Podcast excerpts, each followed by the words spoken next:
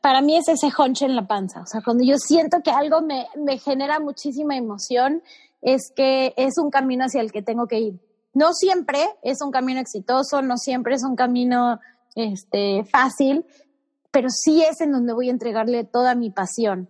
Eh, cuando yo me enfoco en algo que me apasiona y en algo que me hace feliz, las cosas salen bien. Eh, cuando yo hago algo porque los demás lo están haciendo o porque es el paso que debería de tomar, no lo hago con la misma satisfacción y yo creo que se nota. Entonces, todo lo que he hecho porque de verdad lo disfruto es lo que a la larga ha tenido mejores resultados. Reinvéntate. Empieza por tu mente, tu corazón y tu espíritu.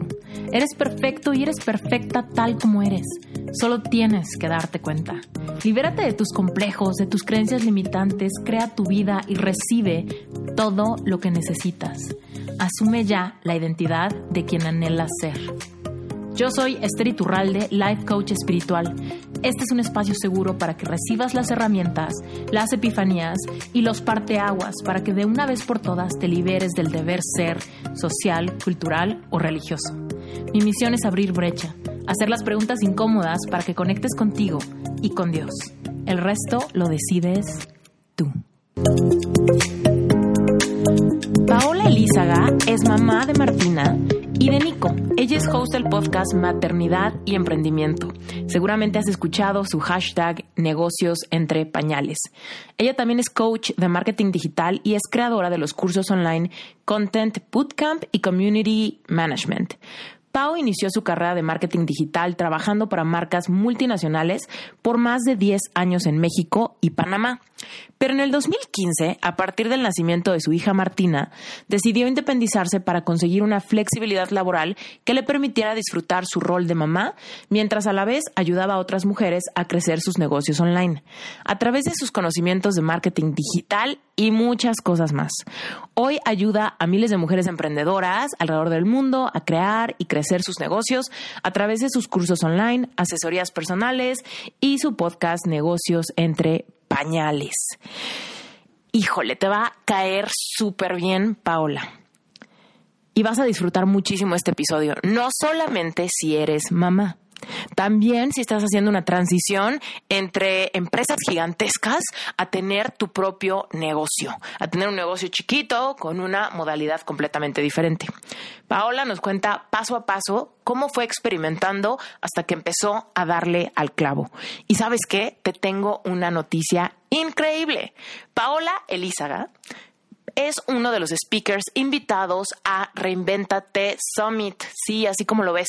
El tercer día del Summit es el día donde nos vamos a enfocar cañón en emprendimiento con propósito. Y ella, te digo, por supuesto le viene a hablar a las mamás para que se quiten cualquier pretexto, cualquier idea, cualquier creencia limitante que diga que no puede ser mamá al mismo tiempo que tener un negocio exitoso. Y por otro lado, te digo, ella tiene una historia y una trayectoria padrísima de cómo su trayectoria de ser godines, de trabajar en una empresa con toda una estructura internacional, ella pasó a hacer un negocio chiquito desde su casa. ¿Cuáles son los retos que hay en esa transición? ¿Cómo hacerlo? Y cómo no desmayar en el proceso. Así que bueno, Paola tiene productos, cursos increíbles, su contenido es padrísimo.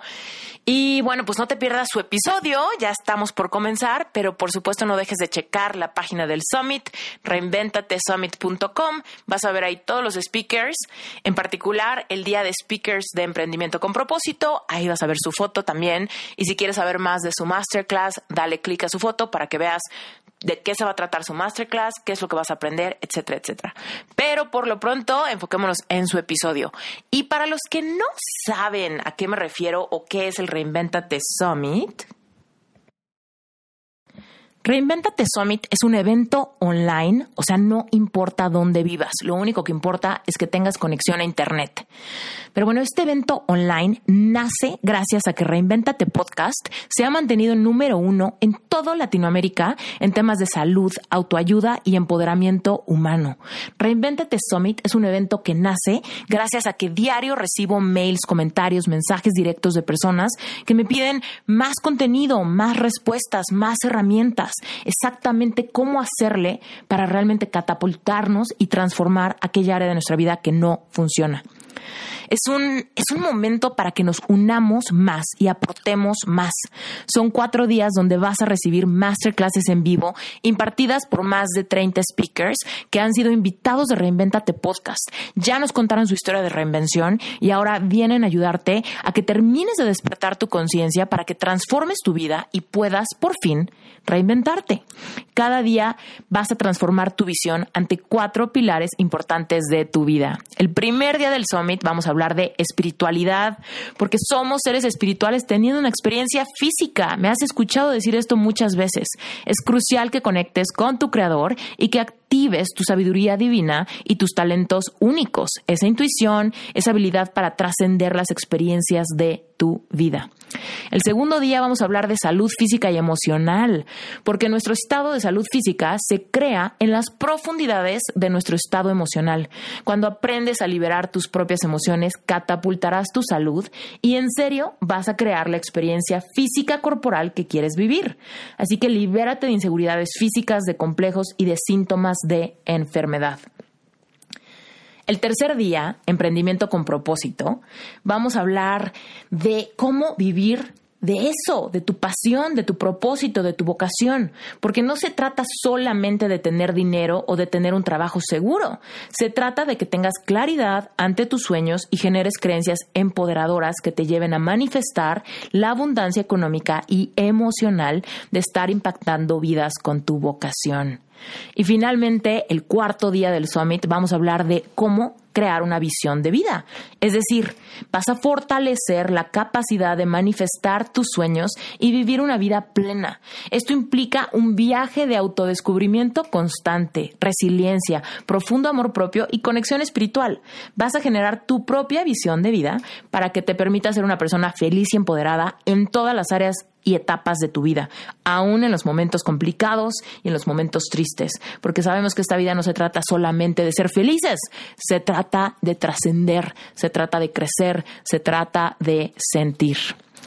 Así que bueno, si quieres ser parte de este movimiento, te estamos esperando. Compra tu boleto para el Summit ya. El Summit es el 7, 8, 9 y 10 de noviembre del 2019. Así que no sé en qué momento estés escuchando este episodio, pero córrele a la página web reinventatesummit.com. Summit se escribe Summit con doble M, reinventatesummit.com y vas a encontrar que ahí puedes comprar tu boleto inmediatamente pero es muy importante que te apures porque los precios están muy bajos ahorita por lanzamiento.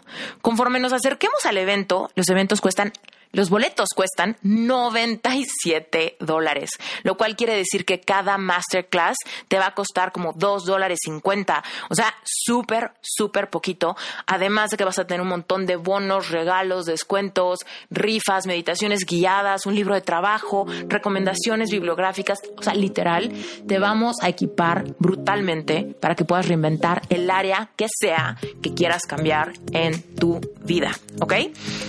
Entonces, apúrate, porque a pesar de que los, boletos cuestan 97 dólares, ahorita están más baratos.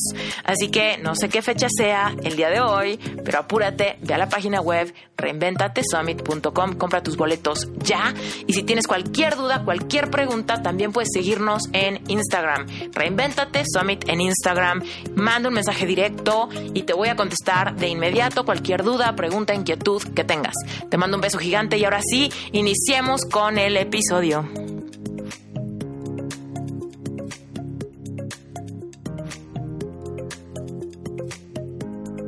Paola, muchísimas gracias por estar en Reinvéntate. Estoy muy contenta de tenerte y muy... Sé que mi audiencia necesita escuchar la historia de una mamá que lo hace todo y que puede emprender y que tiene esta visión de cómo funcionan los negocios online. ¿No? Que siento que es el futuro. bueno, no lo hago todo, no lo hago todo. Creo que ese es también mi, mi secreto, porque a veces dicen, se puede hacer todo. Y yo digo, bueno, a ver, hay que, hay que manejar eso como con, con pinzas. Ok, ok, pero cuéntanos qué, a qué te dedicas hoy en día. Ya después nos contarás cómo llegaste a lograr eso, pero cuéntanos qué haces.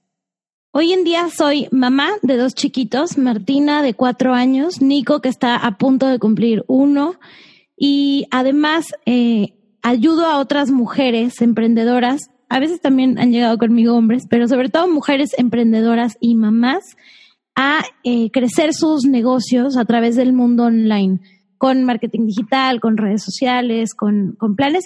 Y todo esto es ya sea por asesorías, cursos online o motivación con, con mi podcast que se llama Negocios entre Pañales. Entonces es, es mucho encontrar a otras mujeres que están en, en mis circunstancias eh, del caos de la maternidad y el emprendimiento y todo y ayudarles a eh, que todo pueda tener eh, pues un flow gracias al mundo digital. Está increíble tu nombre, by the way. Me encanta eso de negocios entre pañales. Gracias. Oye, cuéntanos, cuéntanos, ¿tú qué estudiaste? Cuando eras joven, ¿qué querías hacer y a qué fuiste a la universidad a estudiar qué? Mira, yo quería hacer de todo. O sea, cuando yo apenas me estaba graduando, quería mm, primero ser fotógrafa, eh, después pasé por filosofía y letras, eh, psicología, eran como las tres áreas que más me llamaban la atención, pero mi papá es headhunter, siempre estuvo en empresas, tenía como todo este mundo corporativo y me dijo, mira, increíble todo eso que te gusta, hazlo como un hobby después, pero tienes que estudiar una carrera base. Entonces, bueno, lo más parecido a eso fue marketing, que juntaba el tema de publicidad, psicología, fotografía. Entonces, bueno, me metí a estudiar eso y creo que me dio muchas, muchas bases en el TEC de Monterrey, en Santa Fe. Mm, en la Ciudad de México. En la Ciudad de México, sí. Ahí fue donde hice mi carrera. Y obviamente ese mundo, estar en el TEC, este, te, te ponía Procter como la empresa modelo, ¿no? Como la que todos tenían que, que llegar ahí y... Como la meca. Exacto. La meca de graduarte de marketing era entrar a trabajar a Procter. Y cuando fueron a hacer el examen, yo apliqué desde cuarto semestre. Entonces yo en quinto semestre ya empecé a trabajar eh, con ellos, porque yo trabajé desde muy chiquitita con mi papá. Cada que había día libre, en vez de yo quedarme en mi cama, él me decía, no vas a estar de floja, vámonos para trabajar. y entonces ahí empecé a trabajar en Procter.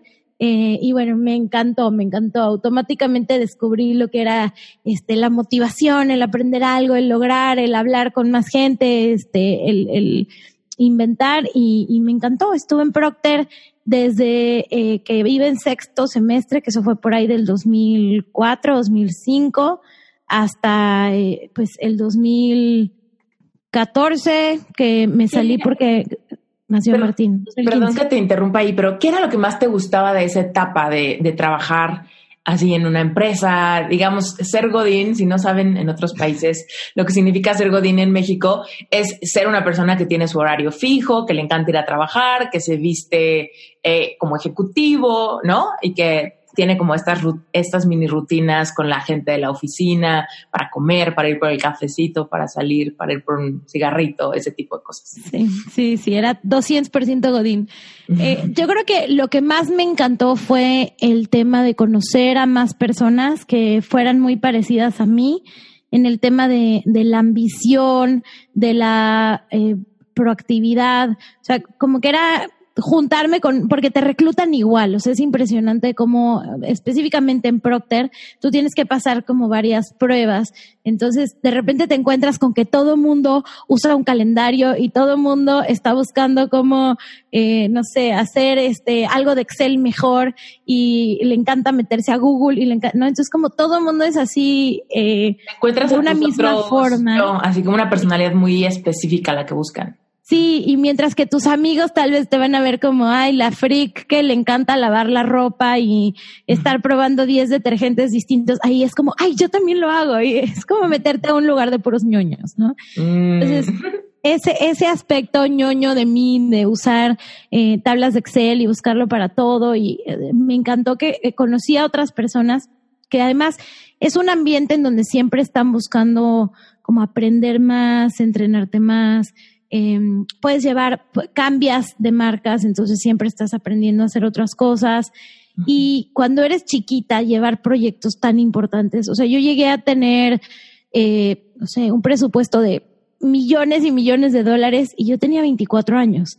Entonces, obviamente las agencias, eh, ¿no? Te, te, pones a hacer anuncios. Me fui, cuando a mí me empezó a interesar mucho el mundo digital, porque además de Procter, yo, yo nunca he visto televisión, entonces me iba a mi casa eh, y me empecé a interesar por el mundo, bueno, eso desde que tenía como 13 años, pero empecé a abrir un blog, era muy activa en Twitter, entonces todo este mundo digital también a mí me complementaba mucho porque como no tuve hermanos grandes, Google siempre ha sido como la forma en la que yo aprendo cosas, ¿no? Entonces, cuando empecé a interesarme más por este mundo digital, me dieron también la oportunidad en Procter de tener un rol mucho más digital y salió el, bueno, pues entonces te tienes que ir a tuitear y a facebookear a las Olimpiadas de Londres para que este, comuniques todo esto que estamos haciendo.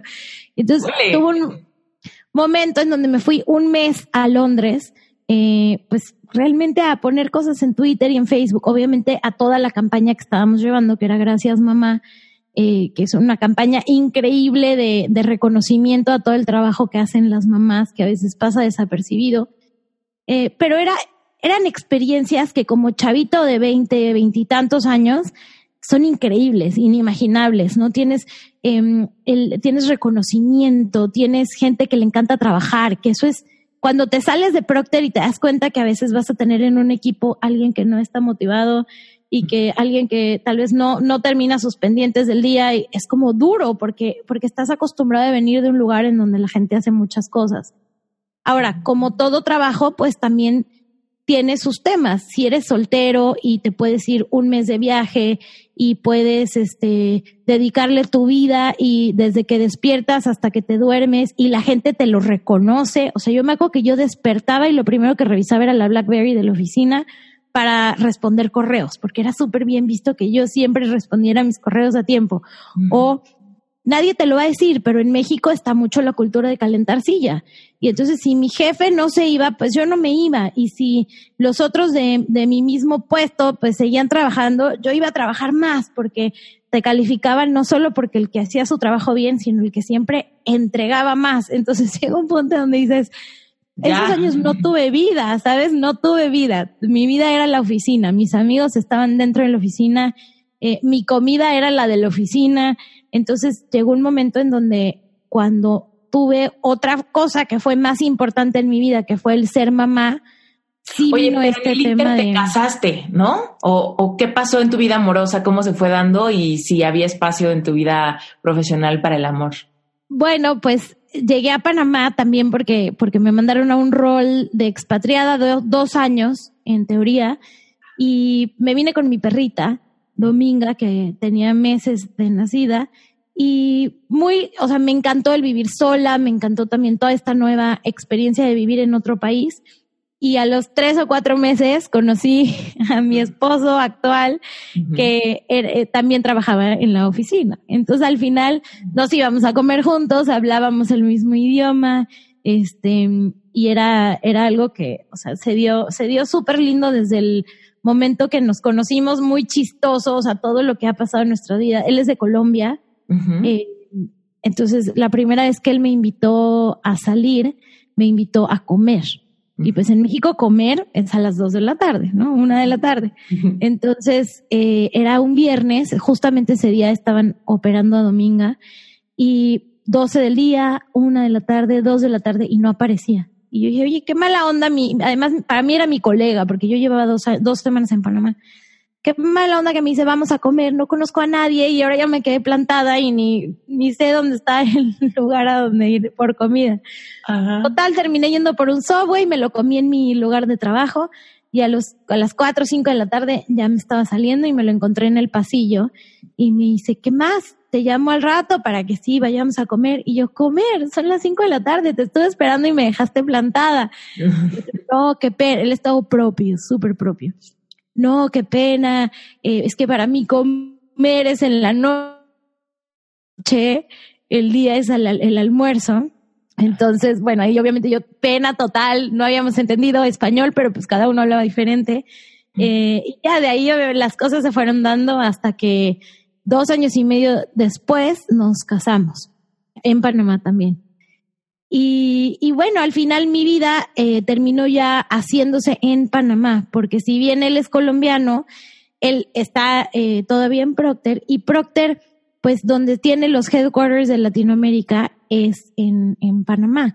Así que él ya estaba localizado, ya teníamos pues una vida acá, está entre los dos países, lo cual es súper lindo porque yo puedo ir rápido a México, su familia puede venir, la mía también, o sea, como es, es un sándwich, ¿no? Al final estamos, estamos muy bien ubicados. Y es un lugar divino para vivir por el tema de es chiquito, hay calor, eh, todo es cerca. Entonces, pues veníamos por dos años los dos y ya llevamos diez. Increíble. Ok, entonces, bueno, eh, cuando tú renunciaste o cuando te encontraste en la encrucijada de qué hago, ya tengo algo más importante que el trabajo. ¿Qué, pas ¿Qué pasaba emocionalmente? Decías, puta, ¿cómo le voy a hacer? O ya no quiero esto, ¿cómo, cómo le hago? ¿Qué pasaba? Lo primero que pasó por mi cabeza cuando supe que estaba embarazada, primero dije, bueno, me voy a tomar seis meses porque qué, o sea, qué pena pedir más tiempo. En, en Procter te dan hasta un año de licencia no remunerada. Entonces yo primero dije, no, seis meses porque qué pena pedir más. Y llegó una jefa que yo había tenido cuando era chiquita y me dijo, Pau, aprovecha ese año, está con tu chiquita, es lo más importante, vas a ver que te va a cambiar la vida. Eh, y entonces cuando ella me dijo eso, dije, tienes toda la razón del mundo. O sea, voy, voy a aprovechar primero ese año como para encontrarme, porque todo lo que leía decía que iba a cambiar yo, que iba a cambiar mi percepción de la vida, pero pues era hasta que llegara que me iba a dar cuenta, ¿no? Entonces, en teoría, yo primero salí con una licencia de un año no remunerada, eh, pero cuando tuve a Martina conmigo, los primeros meses, Em, nació una persona, nació una Paola que yo no conocía. O sea, nació una Paola que yo no me podía despegar de Martina, no quería. ¿Sabes? Yo quería ser la que le cambiara todos los pañales, la que estuviera en cada sonrisita. Yo sabía el segundo en el que se había descubierto las manos, el segundo en el que había visto eh, cualquier cosa por primera vez. Me acuerdo que yo hasta lo anotaba. Hoy se subió a su primera escalera eléctrica. Hoy eh, vio su primera papaya. O sea, todo era porque yo estaba ahí en todas sus primeras veces. Eh, y para mí tuvo mucho valor. Tiempo después reconocí que fue por, por mi propia vida de niña, ¿no? A mí, este, en algún momento mi mamá se enfermó cuando yo era chiquitita y, me tuve que volver muy pronto adulta.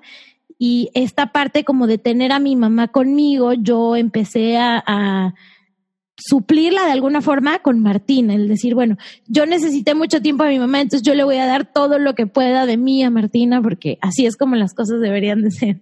Entonces, este, pues creo que en este, en este camino me fui yo encontrando, fui encontrando que, que me encantaba ser mamá, que me encantaba estar ahí con ella, y entró este, pues esta disyuntiva, que nunca en mi vida me había topado con eso. O sea, para mí el ser mujer, realmente yo no tenía ninguna diferencia a los hombres. O sea, yo había tenido las mismas oportunidades, me habían pagado muy bien, o sea, había tenido muchos privilegios que nunca me había dado cuenta las diferencias que tenía una mujer contra un hombre hasta el momento en el que fui mamá y me tocó decidir. O sea, yo me acuerdo que Martina tenía seis, ocho meses y entonces ya la decisión, el peso de la decisión de voy a regresar a trabajar, no me dejaba dormir en las noches, ¿no? Porque pues era un trabajo, yo sabía lo que regresaba, yo sabía que regresaba a un trabajo de 8 de la mañana a 6, 7 de la noche, en donde además la adrenalina, o sea, no es que ya, se, se, acabó el día, tú checas tarjeta y te vas, o sea, es la adrenalina y el plan y el viaje, y es todo como tan motivante que yo decía, es que no puedo volver a ser esa persona que se entregaba al 300% en su trabajo y, y llegar y, y, y saber que le di una hora de mi día a mi hija, o tal vez ni eso. Entonces, ahí vino esta, este, esta Y. Dije, qué injusta es la vida, ¿por qué las mujeres este, tenemos que elegir? ¿Por qué no podemos tener las dos cosas? Y empecé a leer mucho, empecé a leer de las primeras corrientes del feminismo. O sea, yo dije, ¿por qué las mujeres quisieron salir a trabajar y dejar a sus hijos? ¿Por qué quisieron? Eh, y me metí hasta años y años y años atrás a entender que lo normal no era quedarse en casa. O sea, yo decía, ¿por qué? Lo primero que pensé fue, antes las mujeres se quedaban en casa, pero cuando me fui todavía más y más y más atrás hacia la antropología de los, del ser humano cuando éramos cazadores y recolectores, vi que realmente las mujeres siempre trabajaron. O sea, que este tema como de quedarse en casa nada más era de 100, 200 años atrás. Cuando nos vemos miles de años atrás, las mujeres eh, eran las que traían la mayor parte de la comida, en algunas, en algunos lugares hasta el 70%. Sí, el hombre se iba de cacería, los animales grandotes, pero la mujer traía la mayor parte de la comida. Vi también que podían hacer esto porque estaban en tribu, en donde estaban muchas mujeres eh, cerca, que tal vez una se hacía cargo de los más bebecitos mientras la otra recolectaba. Eh, porque trabajaban muy pocos días a la semana, realmente trabajaban dos o tres días porque el único trabajo era recolectar comida. Hoy en día tenemos 15 pasos antes de poder recolectar la comida, eh, pero antes era muy simple la vida. Vi también que eh, podían hacer trabajos en donde tuvieran a sus hijos al lado, encima. los hijos no eran un impedimento, los hijos se convirtieron en un impedimento, entre comillas, hasta que el trabajo, eh, hasta que vino toda la revolución industrial y el trabajo salió de las casas. Entonces empecé a entender muchas cosas que, o sea, decía yo, claro, claro que hay tantas mujeres deprimidas porque están encerradas entre cuatro paredes, porque no ves a más mujeres haciendo eh, lo mismo, criando, viviendo el mismo tipo de cambios en su vida. Claro que hay esta disyuntiva entre voy a trabajar o voy a ser mamá. Eh, yo también me pasó que me aburría a veces con Martina, con todo lo feliz y, y, que me encantaba que era mamá, me aburría y a veces decía, es que ya, voy a repetir la vaca Lola por vez número 55, quiero hacer algo más. Entonces trataba como de, mientras ella estaba en siesta, lanzar algo, pero si es que cómo lo hago si estoy con ella y hago la otra cosa. Entonces empecé a entender que tenía que encontrar un trabajo que me permitiera hacer lo que hacían las mujeres hace dos mil años, ¿no? Que era poder trabajar mientras mis hijos estaban ahí, eh, cerca, sobre todo en la etapa de la lactancia, y que, y que el mundo digital que tanto me encantaba iba a poder ser ese medio que me hiciera tener el trabajo en casa, el trabajo donde estaban mis hijos, eh, sin tenerme que ir a una oficina. Ahora, todo esto te lo cuento rápido y en tres minutos, pero obviamente fue trabajarlo y trabajarlo y cosas que fallaron, cosas que no resultaron, hasta que di con lo que hago hoy. O sea, eh, pero me sirvió definitivamente todo lo que había vivido años atrás, pero me costó mucho trabajo entender cómo poner... Cómo eh, implementar el plan, ¿no? Exacto, cómo implementar el plan, para qué realmente yo era buena. O sea, primero Justo eso te iba a preguntar, ¿cuál era tu primer visión de decir, bueno, órale, ya, voy a hacer algo aquí en mi casa? ¿Y qué, cuál fue la primera idea? ¿Qué era lo que ibas a hacer? ¿Qué ibas a monetizar? Lo primero fue vender collares de lactancia. Entonces, unos collares que, que son como de, como de silicón, eh, que se ven bonitos y tú puedes traer puestos eh, y el bebé los agarra mientras está comiendo, juega con ellos, los muerde cuando le están saliendo los dientes. Eh, se me hizo algo que en ese momento no había visto en ninguna parte. Y dije, esto está buenísimo porque el bebé te empieza a jalar el pelo, te jala los aretes, no puedes traer nada puesto. Entonces dije, esto está súper y, y voy a vender collares de lactancia.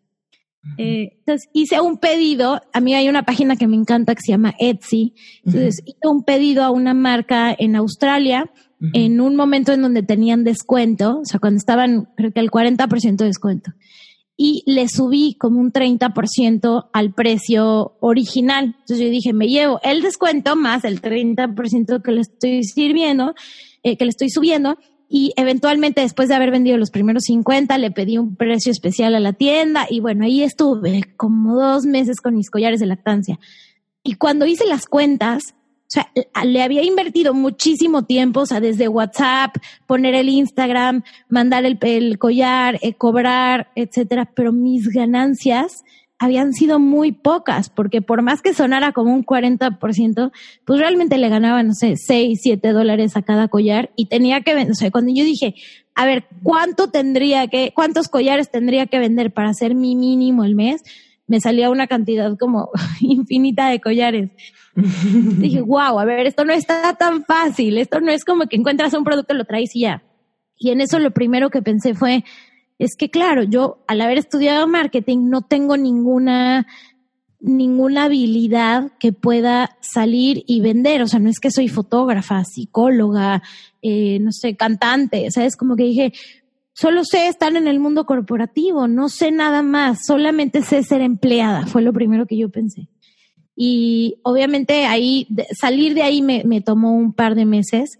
Eh, ¿Y cómo te, sentías? ¿Cómo, ¿Cómo, te sentías en esos momentos? ¿Tenías toda la libertad de explorar y tema como eh, dinero estaba solucionado con el tema del trabajo de tu esposo o te sentías presionada de traer tu parte? ¿Cómo era emocionalmente esta etapa?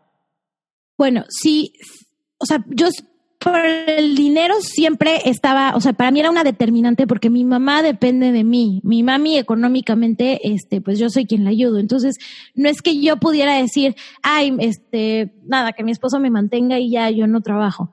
¿No? Entonces, si bien tengo la seguridad de que mis hijos van a tener siempre que comer y, y, tenemos una casa donde vivir y todo, yo tengo que producir porque mi mamá depende de mí. Es como si yo siguiera teniendo mi casa en México. eh, y, y, y, por un tema de, de, porque al final es mi mamá, sé que hay quienes me dicen, bueno, pero le puedes decir a tu esposo, pero realmente no, o sea, yo, yo es un compromiso que tengo con mi mamá y es, y es mío. Entonces, para mí el tema económico era, era un factor muy importante, pero además me sentía, no sé, yo, yo creo que sentía como que no había de otra, como que bueno, pues tengo que regresar y es lo que todo mundo hace y pues me dolerá un par de semanas, pero después ni modo, se me va a olvidar y, así es como es la vida, ¿no? Me sentía un poco como, como derrotada, pero a la vez cruzada de brazos, eh, y sobre todo como que no había de otra, como que decía, ya, deja de intensear con que quieres encontrar algo, mejor aprovecha el tiempo que, que tienes ahorita con tu bebé y ya después regresas a trabajar.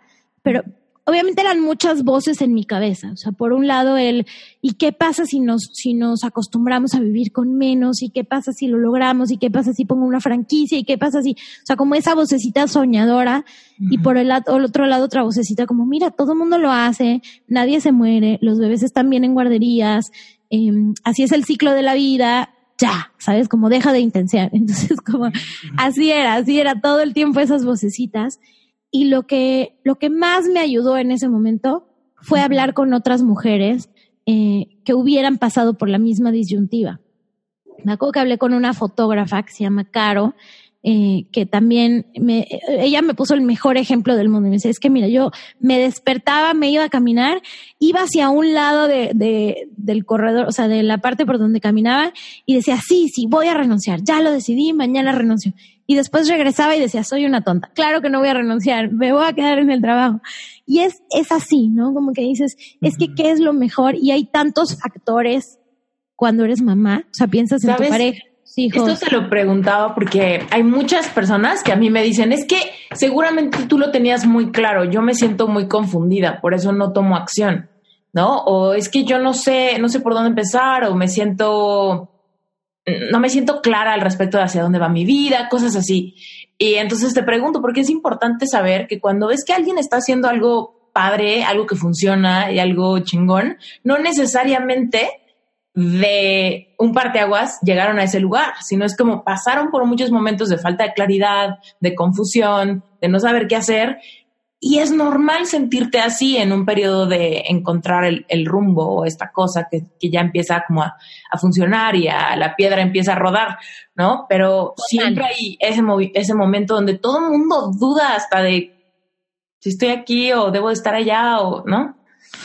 Todo mundo duda y es muy fácil para nosotros a veces compararnos con la mitad del camino de alguien más y decimos, ay, es que mira, ella la tuvo fácil porque no tenía presiones económicas, porque ya sabía del mundo digital, porque ya, no, como que a veces pensamos que la otra persona nunca pasó por una, un, eso, ¿no? El, una disyuntiva. Nunca estuvo triste, nunca se enojó. estuvo triste, nunca, eh, o siempre recibió apoyo de los que estaban alrededor de, de ella. Entonces pensamos, es esta misma, es este mismo miedo el que nos hace como paralizarnos y pensar que nuestro camino es imposible. Y te lo juro, o sea, yo estuve ahí, ¿no? Yo estuve en ese punto en donde decía, no, no, no es para mí, no puedo, este, económicamente no sale si yo no hago algo más que el mundo corporativo.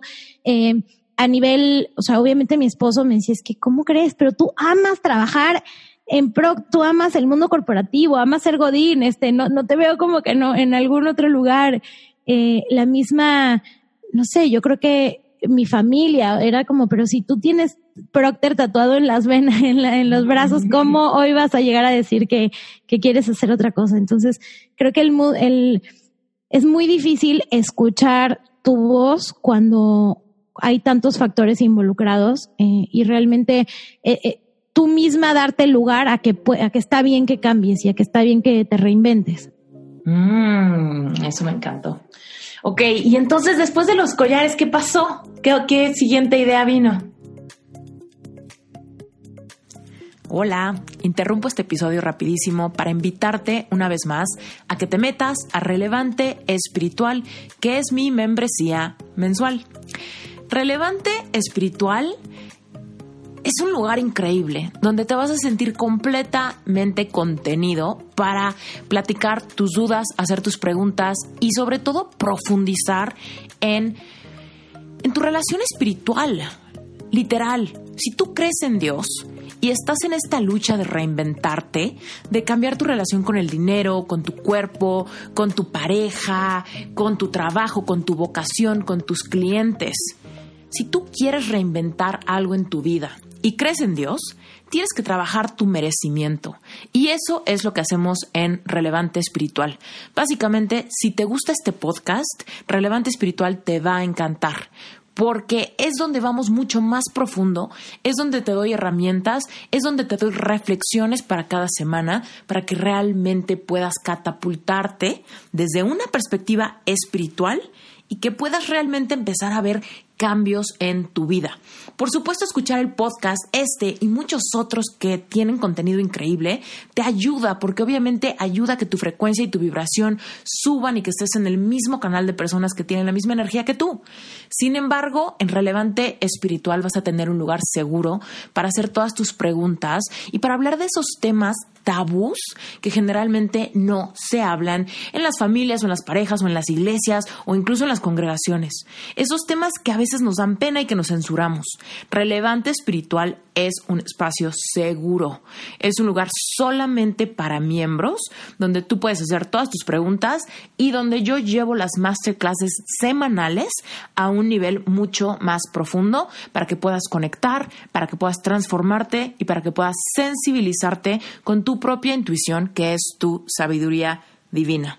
Eso es relevante espiritual, cuesta solamente 18 dólares al mes y tu compromiso inicial, si tú te animas y te metes, tu compromiso es solamente de un mes. Y en ese mes vas a tener el acceso a todo el contenido acumulado desde que inició la membresía, más las próximas cuatro semanas, o sea, tu mes. Si por alguna razón no te gusta, Tú lo puedes cancelar sin compromiso, sin preguntas, sin nada. Tú lo puedes cancelar y listo, se acabó. Pero si te gusta, vas a tener por solamente 18 dólares un espacio seguro de contención, personas que están en el mismo canal que tú, una comunidad segura, masterclasses cada domingo, un montón de bonos, meditaciones guiadas y cositas que les regalo a los miembros y sobre todo vas a tener este espacio donde vas a poder aprender mucho más profundamente de cómo ver desde una perspectiva espiritual los temas que son relevantes para tu vida. Listo, eso es la invitación. Relevante Espiritual es el sponsor oficial de este podcast. Así que si disfrutas el podcast, no solamente vas a disfrutar muchísimo la membresía, sino que vas a estar apoyando que Reinventate Podcast se sostenga porque gracias a los miembros de Relevante Espiritual pagamos las ediciones, la difusión, marketing, hosting, edición de episodios, etcétera, etcétera, etcétera, y está increíble. ¿No prefieres tener esta membresía en vez de que haya comerciales? La verdad es que a mí me chocan los comerciales. Te mando un beso gigante, sigamos con el episodio. Y claro, si estás decidido y ya te quieres meter y quieres darle la prueba un mes, lo único que tienes que hacer es ir a Esther iturralde.com diagonal relevante espiritual, todo junto. Si quieres encontrar la liga directa, solamente métete a las notas del episodio y listo, ahí le das clic directito. Un beso. Bueno, de ahí pasaron más, más emprendimientos fallidos. El siguiente que tuve fue eh, hacer un marketplace de, de, venta de cosas de niños. Entonces, lo otro que se me ocurrió fue, mira, utilicé súper poquito tiempo, no sé, el Moisés de mi bebé, entonces lo quiero vender. Así que sería increíble tener una página en donde compres y vendas cosas usadas de niños y yo ganar un porcentaje por eso.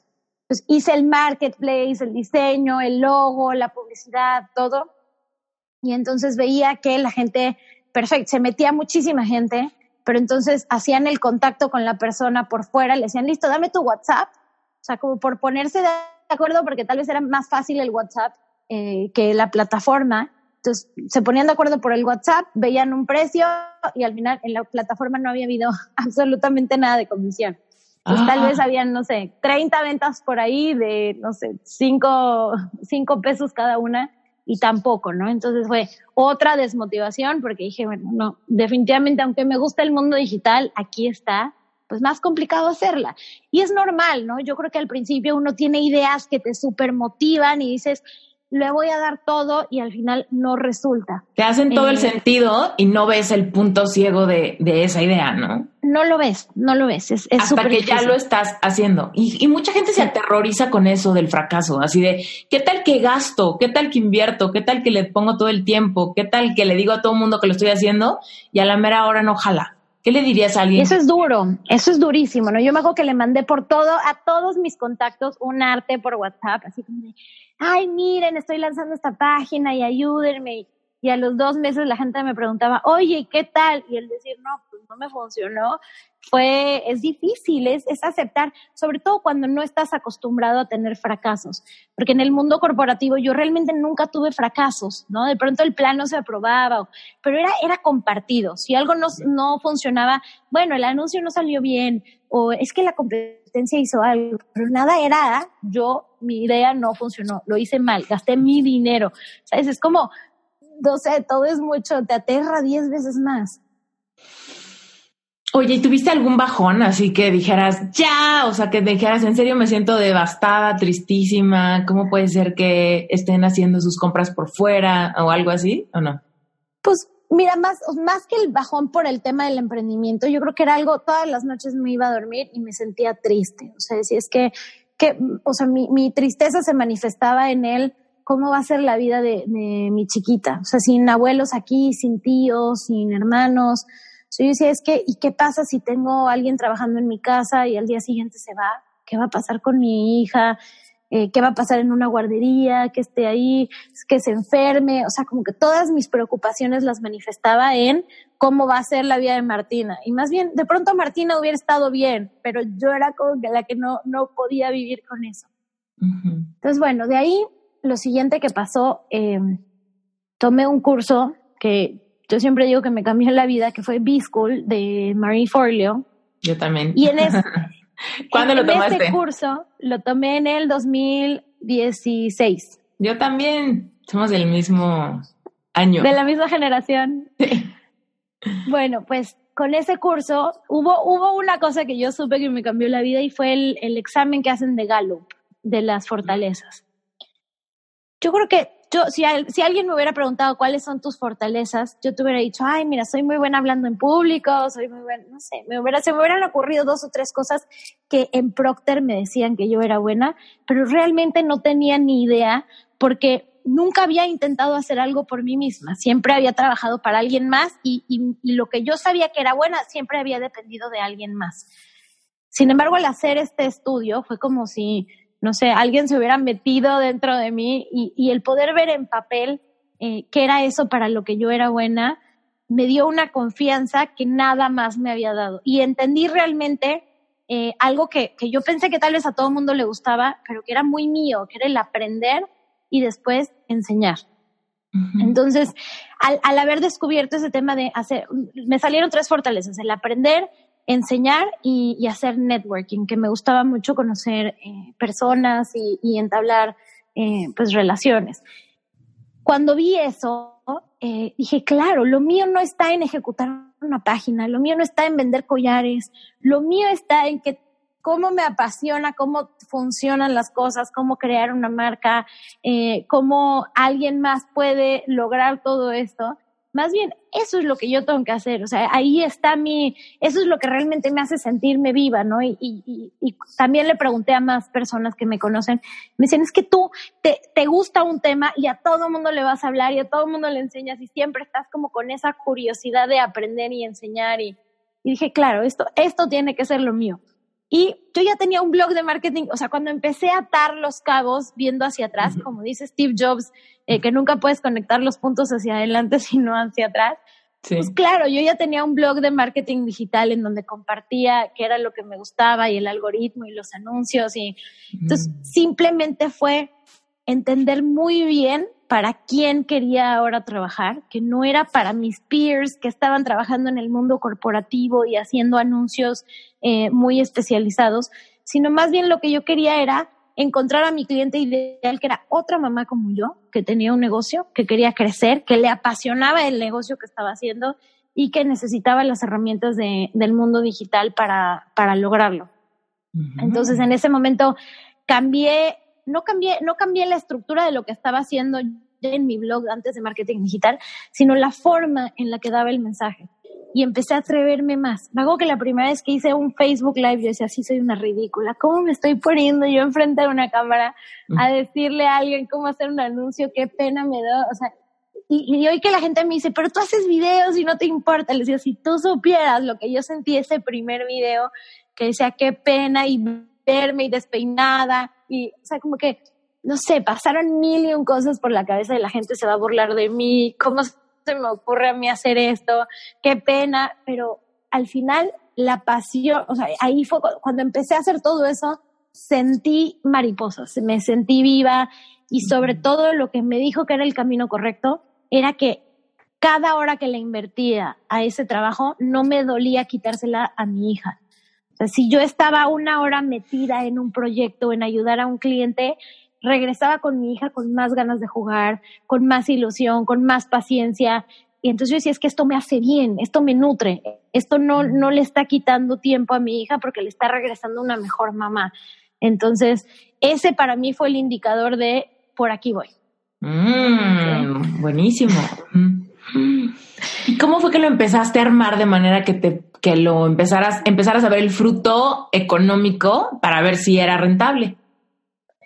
Entonces, lo primero que, que, hice fue, bueno, ¿cuál puede ser mi primer paso? Y decía, tengo que ofrecer un servicio en donde le maneje las redes a alguien más. Yo ya había estado eh, acostumbrada a llevar equipos muy grandes, pero dije, bueno, ahora lo tengo que hacer yo.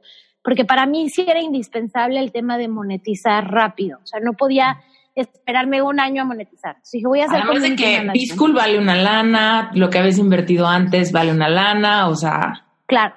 Y yo venía de varios meses ya de no trabajar, ¿no? Porque me había tomado este, esta licencia de maternidad sin goce de sueldo. Entonces mis ahorros ya estaban en el piso. Así que lo que dije es, necesito eh, algo que pueda yo monetizar. Eh, y gracias a que había estado haciendo todo este contenido, me salió una oportunidad de una, eh, de una señora, que, una chef que tiene un restaurante, que me dijo, mira, estoy cambiando de agencia y se me ocurrió que tal vez tú me puedes llevar tus, las redes sociales. En ese momento, yo me hago que lo primero que dije fue, wow, pero yo, pero ¿cómo? O sea, como lo primero que te entra es un, eh, ¿y qué, qué, tal si no lo sé hacer bien? ¿No? Entonces, en eso vino como el, mi otro lado de terapearme, de, pero llevas años trabajando en esto, sabes perfectamente cómo crear una marca, sabes perfectamente el mundo digital, pero creo que como mujeres, y, y es algo que he tenido que estudiar mucho, siempre viene ese paso de ¿y qué tal si no lo hago bien? ¿Y qué tal si no estoy 100% capacitada? ¿Y qué tal si... Como el síndrome del fraude, ¿no? De decir, o sea, sí y todo, pero al mismo tiempo, ¿qué tal que... ¿Conoces bien la historia del mago de Oz? No. Bueno, no, no, ves que el mago de Oz es esta figura que está después del camino amarillo que se supone que le va a ayudar a todo el mundo a cumplir lo que sea, ¿no? Su sueño o, o arreglarle la vida, ¿no? Entonces, digo, súper cortito, se supone que, o sea, pasa el tornado, Dorothy llega como al país de Oz y entonces quiere regresar a casa. Entonces empieza a conocer gente, ¿no? Empieza a conocer al espantapájaros que quiere un corazón, digo, no, el espantapájaros quiere un cerebro, el hombre de hojalata quiere un corazón, el león quiere ser valiente y ella quiere regresar a casa. Entonces dicen, bueno, pues el único que aquí sabe ayudarnos es el mago de Oz. Sea, hay que llegar con el camino amarillo y hay que tratar de lograr que nos ayude y nos nos ayude a arreglar nuestra vida, ¿no? A cumplir nuestro propósito de vida. Resulta que el mago de Oz, pues estaba básicamente en un gran castillo y hace cuenta que él vive, bueno, estaba como en la torre, haz de cuenta, y estaba, era un humano que años atrás se había ido en un tornado idéntico que Dorothy. Solamente que él pues no había sabido cómo salirse de ahí y como era un hombre cachivachero, él tenía como muchos trucos bajo la manga, así como humo y hielo seco y luces y una lamparita y sabía como hacer como máquinas, ¿no? Entonces ahí construyó un, para protegerse, construyó una gran máquina que sacaba humo, que echaba, que echaba luces, lo que sea, ¿no? Entonces cuando llegan al castillo a buscarlo, pues obviamente él se pone detrás de su cortina y entonces empieza a jalar cuerdas y a mover palancas y entonces empieza a sacar pues todas estas, estos, este show que a la gente le espantaba y se maravillaban y decían es el mago y con respeto, ¿no? Y entonces Dorothy tenía un perrito que se llamaba Toto. Y entonces Toto en la película, Toto jala, ¿no? Como esta cortina roja y de repente le está jalando así como el pantalón a este señor y de repente se dan cuenta que el gran mago de Oz era un señor viejito, delgadito, chaparrito, que simplemente cada vez que alguien llegaba a buscarlo le daba mil miedo, entonces jalaba todas las palancas y todas las cuerdas que podía, ¿no? Entonces ese es como el, arquetipo, ¿no? De, de, este síndrome del fracaso. igual él sabe hacer muchas cosas, pero tiene mil miedo y entonces cuando llega un cliente mueve todas las cuerdas que puede, pero eventualmente siente que va a llegar alguien y le va a quitar la cortina y se van a dar cuenta de quién es. Tal cual, tal cual, tal cual. O sea, a mí me dio, me dio mucho miedo, sobre todo en, temas en donde yo sabía que no, no tenía esas habilidades. Por ejemplo, el diseño o la fotografía. Eh, y cuando me hice esas preguntas, eh, yo en eso soy como muy buena, ¿no? Decir, bueno, ¿qué me da miedo? No, pues me da miedo esto. Ok, ¿qué puedo hacer? Contratar a esas personas en mi equipo. Y entonces empecé, empecé poco a poco a desmenuzar todo. Mi frase que siempre uso cuando estoy en esos momentos es, ¿cómo me como el elefante? Pues a mordidas. ¿Cuál es el primer paso? ¿Y cuál es el segundo? ¿Y cuál es el tercero? Y entonces poco a poco empecé a hacer eso. En paralelo estaba haciendo B-School, lo cual me estaba dando muchísima terapia eh, de confianza. Sobre todo yo lo que necesitaba era una patada como para empujarme y decirme, lo sabes hacer, déjate ya de cosas, lo sabes hacer. Y entonces empecé eh, número uno, como a, tener ese cliente, lo cual me daba el mínimo que yo necesitaba para eh, los gastos de mi mamá, para no tener que decir, me estoy endeudando y endeudando, endeudando. Y todavía tenía tres meses en lo que yo tenía que, en teoría, regresar a la oficina, ¿no? Al mundo corporativo. Y en esos tres meses dije, perfecto, esto es lo mío. Esos tres meses es como si me hubieran prendido fuego, porque ahí eh, tomé este cliente, a los dos meses tomé otro y además hice un curso de, de marketing digital. El momento en el que hice el curso de marketing digital, yo creo que fue el decir, a ver, sí sé de esto, me encanta y ahora voy a poner todo lo que yo sé en un curso como para empezar a, agregar valor y a, y a, ver qué mercado hay para esto. Para llegar al curso, obviamente estuve, este, pues, moviendo mucho más los artículos en mi blog, le cambié la imagen a mi marca. Eh, fueron, además, yo estaba todo el día de mamá, o sea, todo esto lo hacía en la noche, no dormía, pero era tanta como mi emoción y mi energía que, que lo hacía. Literal era el nombre, ¿no? O sea, negocio entre pañales. Ahí fue como se te ocurrió. Ahí todavía no nacía negocios entre ah, pañales. ¿no? Ahí era Paola Elizaga, marketing digital para pequeños negocios. Ok. Ahí era yo, ahí era yo. Y entonces, en esos tres meses, o sea, todo lo que ocurrió fue, fue tan bueno que dije, listo, ya tengo las respuestas que necesito, voy a tomar la decisión de, de no regresar a, al mundo corporativo. Eh, y bueno, eso pasó en, en, junio, justo cuando Martina cumplió un año. Y, y, ya, las cositas se fueron dando, empecé, pues obviamente ya todo, yo te digo, es, ese no es el final feliz, o sea, realmente fue donde empezaron los retos, porque ahí fue el, ok, ¿cómo organizo mi tiempo? No es lo mismo tener un bebé de ocho meses que una bebé que ya empieza a caminar y necesita mucha más atención. Este, las rutinas de Martina me cambiaban y obviamente todo se me desajustaba. Ahí es que de verdad empezaron los retos, pero, pero bueno, fue, fue como inicié mi camino de emprendedora y un año después, que inició, o sea, ya cuando Martina estaba por cumplir los dos años, fue que nació Negocios entre Pañales, porque ahí ya, o sea, fue como, dije, lo que necesito, lo, que quiero hacer también es tener un podcast, porque yo no me sentía muy cómoda con, con YouTube. Eh, pero realmente también había visto que a mí me había servido demasiado el aprender a través de audios. O sea, yo todo B-School lo escuché en audio. El libro de Four Hour Work Week de Tim Ferriss me lo escuché en audio. Entonces, lo, el audio me había ayudado en este mundo en donde el multitasking era súper necesario porque estás estaba... los trastes y estás aprendiendo. Exactamente. Entonces estaba con Martina, eh, no se podía dormir y entonces la ponía en la carriola, me iba a pasear con ella y mientras ella se dormía en la carriola, yo escuchaba una hora algo que me había súper motivado y en la noche ya era que me ponía a trabajar. Ejecutar. En- Sí. Entonces, eso me hizo la diferencia y, bueno, ahí poco a poco, o sea, realmente yo creo que cada año fue que fui tomando decisiones, eh, mucho pues por mi intuición y hasta ese momento puedo decir que realmente empecé a escucharme, ¿no? Antes yo había estado muy guiada por lo que me aconsejaban los demás y hasta ese momento esa fue yo creo que la primera gran decisión que tomé en mi vida. El resto de las veces no habían sido decisiones. O sea, casarme no fue una decisión porque lo amo, me ama, eh, nos hacemos felices, pues era lo- lo- el, el mejor camino, ¿sabes? Sí. Como Sí, en cierta medida es lo lógico, lo que sigue. lo lógico, exacto. Muchas veces decisiones que pensamos que tomamos, pues no son decisiones porque es, es el mejor camino. No te vas a ir por el empedrado, el que está lleno de serpientes, te vas por el bonito, por el que te gusta.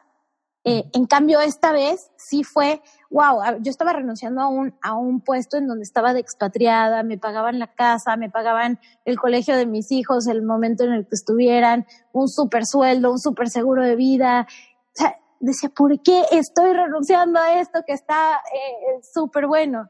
Y al final es cuando te das cuenta que, que la felicidad viene de lo que vives diariamente, no de lo que ganas, ni de lo que, este, ¿no? El- el puesto que tienes o... Entonces, se fueron resolviendo muchos temas eh, aquí adentro que me dieron mucha paz y me hicieron conocerme. Cuando digo aquí adentro, para las que me escuchan, pues a nivel, a nivel corazón, que me hicieron entender realmente cuál era pues mi camino, mi vocación y mi propósito que, que es el, el ayudar a otras mujeres que estaban en la misma situación que yo. Paola, cuéntanos cómo, cómo distingues tú cuando es la voz de tu intuición que cuando son miedos que te pueden generar como ideas de autosabotaje. Por ejemplo, por ejemplo, cuando, cuando piensas como en, híjole, ¿será que ahorita es momento de lanzar un curso? Híjole, y puede venir este pensamiento de no, ahorita no es la mejor etapa porque tal, tal, tal. ¿Cómo sabes si es tu intuición de no, sí, lo debo de hacer? Y, por ejemplo, pudiera ser un sabotaje de, pues es que ya sé que me dan miedo los lanzamientos y quizá lo estoy posponiendo o quizá me estoy eh, haciendo la vida más complicada o poniendo pretextos de otro lado porque me está dando miedo. O a veces sí puede ser al revés, que digas, bueno, es que este no es el momento de hacer esto porque realmente escucho mi experiencia o mi sexto sentido quizá o ese hunch en la panza. ¿Cómo le haces para distinguir y no embarrarte cuando eres tú sola tomando todas estas decisiones de tu negocio y de tu vida? Para mí es ese hunch en la panza. O sea, cuando yo siento que algo me, me genera muchísima emoción, es que es un camino hacia el que tengo que ir.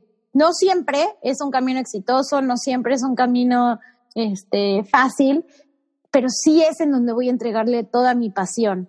Eh, cuando yo me enfoco en algo que me apasiona y en algo que me hace feliz, las cosas salen bien. Eh, cuando yo hago algo porque los demás lo están haciendo o porque es el paso que debería de tomar, no lo hago con la misma satisfacción y yo creo que se nota. Entonces, todo lo que he hecho porque de verdad lo disfruto es lo que a la larga ha tenido mejores resultados. Eh, un ejemplo de eso es el podcast, ¿no? Cuando, o sea, el podcast lleva dos años y cuando lo inicié, o sea, la gente no sabía ni qué era un podcast. Me preguntaban eh, si era gratis, dónde lo descargaban, este, nunca habían escuchado ninguno. Sea, el 70% de las personas que escuchan negocios entre pañales fue su primer podcast. Entonces, como que era un camino que, la misma gente me decía, ¿por qué no te vas a YouTube? Que ya es más fácil, pero fue esta emoción que yo sentía en hacer todo que, que, que me decía que por ahí era.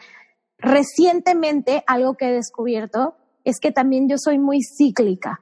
O sea, para mí hay, hay temporadas en donde yo siento mucho más esos rushes en la panza y como que estoy mucho más atenta a lo que siento y a decir, por aquí va el camino. Eh, hay planes que yo he hecho, por ejemplo, el primero de enero, que nunca funcionan. Y, es nada más como que me subí al tren de todo el mundo está planeando, todo el mundo está teniendo objetivos y, y eso nada más fue porque necesitaba planear. En cambio, cuando, cuando estoy eh, más atenta a hacia dónde quiero ir, hacia dónde eh, pues me está llevando mi, mi, camino, es cuando las cosas funcionan.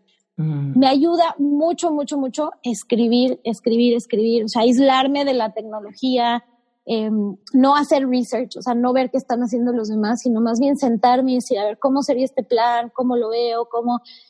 Y es, es chistoso. Hoy veo las cosas que escribí hace cuatro o cinco años y he hecho tal cual lo que ahí escribía. No en el momento en el que ahí lo puse, pero, pero sí cuando, cuando empiezas como solita a preguntarte y a sacar las cosas, yo creo que las traes dentro y, y es cosa nada más de irte atreviendo. Mm, me encanta eso. Y entonces, ¿qué pasó? Porque ahí estabas medio llevándole las redes a otras personas, evolucionó la cosa de marketing digital para pequeños negocios, en negocios entre pañales. Ahí se, ¿consideras que ese fue como el gran salto a, a un, alinearte más contigo? Sí, creo que el gran salto fue el haberme atrevido a, dar el curso presencial. Este, en ese momento descubrí que me apasionaba eh, hablar del tema, conocer a otras emprendedoras, escuchar cada caso, eh, porque pues cada una tiene negocios totalmente distintos. Eh, y si bien el tema de community management era lo que me, lo que me ayudaba a estar metida en el día a día, lo que fui descubriendo que era lo mío era el tema de los cursos. Entonces seguí dando más cursos presenciales y al final de ese año empecé a dar mis primeros cursos online. Al principio muy técnicos, este, que sí, anuncios, planificación de presupuesto, o sea, es como mucho en el tema de, de cómo aprender a utilizar las herramientas de Instagram y, Facebook. Y con el paso del tiempo, lo que mi audiencia me pedía era, mira, yo lo primero que necesito es cómo hacer contenido, cómo organizarme, cómo hacer que me vengan las ideas. Eh, y, mucho preguntando, escuchando, escuchando lo que me decía mi audiencia, dije, bueno, voy a hacer un, un curso simplemente para generar contenido, cómo eh, se te ocurren las ideas, cómo lo planificas, cómo haces que todo sea estratégico. Y en el momento en el que lancé ese curso, yo dije, bueno, por el número de horas que le he metido, estoy bien si se meten cinco personas. Ese curso van más de 300 personas que lo, que lo toman, ¿no? Y es un curso que no se me ocurrió a mí, fue un curso que me pidieron eh, las que las, las emprendedoras que trabajaban conmigo, las que me escuchan. ¿Ese cómo se llama? En mis redes. Content Bootcamp. Content. Y ese es un, un curso súper sencillo. De hecho, lo hice primero por mail. Esa fue la, el primer lanzamiento. O sea, la gente se inscribía, me pagaban por transferencia o por PayPal y les llegaba el mail, les llegaban cinco emails consecutivos a un link de un video en YouTube y a unos descargables en un Drive. O sea, lo más sencillo del mundo. Pero la gente me contestaba y me decía, es que me cambió la vida, es que está buenísimo, es que gracias. Y yo decía, wow, o sea, creo que aquí hay algo. Estoy, estoy ayudándole a la gente a lo que realmente necesitan ellos, no a lo que yo quiero decir. Em, y en el momento en el que empecé a escuchar muy bien a mi audiencia y entender lo que ellos necesitaban, pues bueno, ya el tema de los cursos se elevó y de, de antes el, el negocio de community management ser el 90% de mis ingresos, hoy es el 20% de mis ingresos y realmente han sido los cursos lo que realmente este, pues ha despegado. Ah, está padrísimo. ¿Cuántos cursos tienes, Paula? Tengo ahorita tres, eh, que es el Content Bootcamp, eh, que está disponible 24 horas al día está el de Community Management, que es para quienes quieren ser Community Managers y llevar eh, las cuentas de otras marcas desde su casa. Ese lo doy solamente cada seis meses. Y está el de anuncios, que ese lo doy una vez al año porque la plataforma cambia muchísimo y bueno, requiere mucho tiempo. Ese, ese de anuncios lo doy una vez cada, cada año. Porque Facebook y así cambian, entonces el curso tiene que estar. Sí, cambia toda la plataforma, entonces yo necesito regrabar videos, este, volver a entender todas las avenidas que hay. Eh, es más, o sea, si bien sí están los videos online, es más un curso que doy en vivo. Y, y bueno, aparte de eso están las asesorías, ¿no? Que siempre obviamente los cursos me ayudan porque hay alguien que sí quiere que yo que lo guíe de la mano con asesorías personales. Este, pero bueno, eso ya es, ya es parte más como del servicio uno a uno. Está increíble. Y entonces, básicamente, Martina tiene cuatro años. Martina tiene cuatro, acaba de cumplirlos. Básicamente te tomó cuatro años desde que básicamente saliste de Procter a que lograste reemplazar tu sueldo de Procter en tus términos. Sí. ¿Sí? así fue. Yo, yo, te diría tres. O sea, el año pasado que lancé este, mis cursos ya fue cuando hice mi análisis anual y dije, wow, gané lo mismo que había ganado en un año en Procter, pero trabajando mucho menos horas a la semana, siendo dueña de mi tiempo. O sea, si mis hijos están enfermos, me dedico a ellos sin culpas. Em, obviamente también hablo de la, siempre hablo de la parte linda de la, del, del emprendimiento, pero también, ¿no? Este, tengo que reconocer que sí, mi cabeza nunca le puedo poner off porque ahora todo el tiempo estoy pensando en qué hacer para mi emprendimiento y este, o sea, es como otro, estilo de vida ya. Eh, pero sobre todo sí la flexibilidad, la flexibilidad de en dónde estoy, de a qué hora trabajo, de trabajar en lo que más me gusta, ha hecho que, que cada hora que trabajo de verdad la disfrute. Y no sé, para mí es muy importante también el ver los resultados, o sea, el ver tu plantita crecer. Eh, algo que me pasaba en el mundo corporativo era que yo soy muy apasionada, me meto emocionalmente siempre en lo que hago. Si yo me meto en, en, en, el negocio de un cliente, el día que mi cliente lo veo crecer, o sea, para mí es el regalo más increíble del mundo. Y en las marcas, en el mundo corporativo, me pasaba que yo le metía meses a un plan y lo desarrollábamos y no pensábamos las mejores ideas y después llegaba un director y decía, ah, no, ¿sabes qué? No hay presupuesto para eso, se corta el plan. Y yo, ¿cómo? Pero mi trabajo de tres meses se tira a la basura. Bueno, no la basura, este, se hicieron grandes cosas, pero bueno, ahorita no hay presupuesto. Y yo estaba angustiada, o sea, decía, noches que no vi a mi, a mi novio entonces, Andrés, eh, viajes que no hice con mi familia, eh, veces que no fui al gimnasio, todo se tiró a la basura. Y bueno, es gimnasio, ¿sabes? Mi esposo, pues eh, yo lo veía los fines de semana. Decía, imagínate que yo no haya visto a mi hijo caminar por un plan que ni siquiera se ejecutó. Sí. No. O sea, eh, ahí ya era cuando decía, no, no, no me atrevo. Este, y acá la verdad es que todo, todo lo veo florecer. O sea, cada asesoría que yo doy, después llega una de mis clientas y me manda los screenshots y me dice, mira lo que hice y te acuerdas que hablamos de esto y de verdad que no hay nada que me haga más feliz que ver que realmente tiene un impacto cada minuto que trabajo. Ah, me encanta. Oye, Paula, cuéntanos qué viene ahorita. O sea, ¿qué, qué, ¿cómo estás estable? ¿Tienes planes? ¿Qué cosas vienen? ¿Qué cosas se te ocurren o qué estás buscando? Porque ahorita, digo, hablábamos de Martina y de los cuatro años y que te tomó tres años llegar acá, pero luego vino otro bebé, ¿no?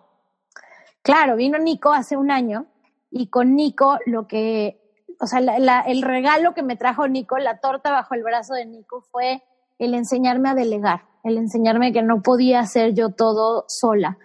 Si bien, obviamente, con una hija, pues ya tienes menos cosas y eres mamá y estás aprendiendo de todo, tienes mucho tiempo libre, porque pues tu bebé duerme, tienes esas horas y luego en la noche, y, o sea, como que realmente con Martina, hoy que comparo, digo, tenía un chorro de tiempo. Con Nico, este, Nico además es súper activo y súper madrugador. Entonces, si bien yo antes trabajaba hasta las 12 de la noche y no importaba porque Martina se despertaba a 7, 8 de la mañana, Nico se despierta a 5 y media de la mañana. Entonces ya, ya yo, mis horas de la noche están cortadas, él no duerme tanto durante el día. Entonces, me ha enseñado a delegar, me ha enseñado a hacerme un equipo de gente, a este, no tardarme yo cuatro horas haciendo un diseño en Canva, sino mejor contratando un diseñador, eh, tengo también un editor para mi podcast. Entonces, tuve que delegar para enfocarme en lo que realmente para mí es, es importante. Eh, y esto me ha ayudado a, eh, al quitarme mucho del, del trabajito minucioso, más técnico, a, a, ver como que la fotografía más grande, ¿no? A verlo en un helicóptero. Em, ¿Y cuándo, cuándo va a salir este podcast? Para ver si les puedo contar ahí un... Como en dos, como en seis semanas, como por ahí de la mitad de septiembre. Ok, entonces algo que viene ahora es eh, ya la comunidad de negocios entre pañales. Eh, mucho lo que me dicen eh, las que escuchan mi podcast es que que se sienten muy solas, que en el podcast han escuchado que no están locas, que no están, eh, que todo esto, que estas barreras, estos conflictos emocionales, esta culpa, eh, nadie más les había platicado de eso, porque pues tienen una vida en donde las demás personas tienen trabajos normales, eh, no, han, no han querido, eh, no, no se han atrevido a emprender, entonces no viven este caos, en fin.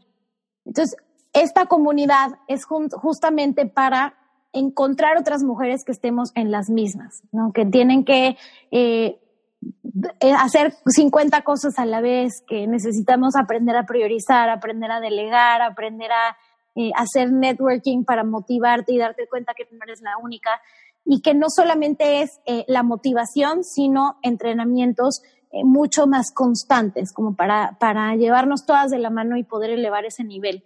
Entonces, bueno, sale la comunidad de negocios entre pañales que me tiene emocionadísima eh, con el fin de, bueno, seguir llevando este, este proyecto de ayudar a, otras mamás emprendedoras, pero no en, en, pequeños momentos, sino que cada día puedan entrar y conocer a otras mujeres en las mismas y, y aprender de ellas. Sí, como un espacio de contención, ¿no? De necesitas, entra, dinos, busca apoyo. Exactamente, exactamente. Entonces, bueno, sale eso, eso me tiene feliz. También se, o sea, se, voy a lanzar la nueva imagen del podcast porque pues Nico no estaba y como no puede estar mi bebito ahí. Así que también se, se relanza la imagen eh, del podcast, que es una que ya pues lleva estos casi 81 episodios teniendo. Y, y bueno, esos son los dos proyectos más, más grandes, este, que bueno, me tienen ahorita feliz y, y, y trabajando bastante. Me encanta, Paula. Cuéntanos, ¿dónde puede encontrar la gente todo esto? Bueno, mi página es paolaelizaga.com con Z. Eh, y si buscan también negocios entre pañales en Google, les va a aparecer los links de Spotify, de Apple, eh, de Stitcher. Está en todas las plataformas, en YouTube también lo pueden escuchar. En Twitter y en Instagram soy arroba pawichis, eh, P-A-W-I-C-H-I-Z, y ahí me pueden encontrar. Siempre estoy súper activa en Instagram, más mi, mi lado personal. Este, así que bueno, si quieren saber más sobre mi vida personal, ahí es Instagram definitivamente. Si quieren más el tema profesional, entonces les recomiendo mi página que, que viene siempre un, un newsletter cada semana. Perfecto. Todas las notas van a estar en el episodio, pero de todos modos, pues ya oyeron, váyanse a Instagram rápido, Pawichis con W, obviamente. Y de hecho ahí en Instagram seguro está la liga directa a tu web, ¿no? Claro, está la liga a mi web, al podcast, a, todos esos links los pueden encontrar también ahí. Perfecto, es lo, el camino más corto, síganla en Instagram y de ahí sigan todo lo demás. Exacto. Paola, mil gracias por haber estado en Reinventate, lo disfruté mucho y estoy segura que mil gente ya de estar queriendo meterse a recibir todo tu apoyo. Ay, no, Esther, muchísimas gracias a ti, gracias por esta invitación y, bueno, eh, te mando un abrazo virtual gigante. gracias.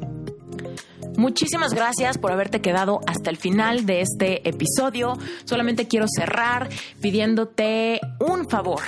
Si puedes dejarnos un review y un comentario en Apple Podcast, sería increíble porque nos ayudas a seguir rankeando en los primeros lugares en toda Latinoamérica.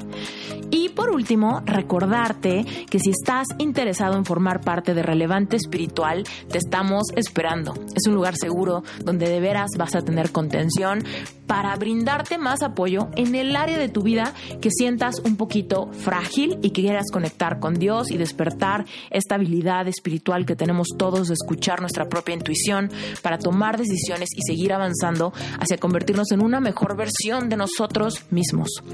Y segundo, no olvides que en noviembre ya se acerca eh, Reinventate Summit del 2019. Así que si vas a querer ser parte de este movimiento, de este evento online de cuatro días, ve comprando tu boleto para que te salga muy barato y para que puedas ir teniendo el contenido extra que te voy a regalar por haber entrado con anticipación. ¿Sale? Cualquier duda puedes seguirnos en Instagram en arroba reinventate summit o por supuesto directo conmigo en arroba esteriturralde.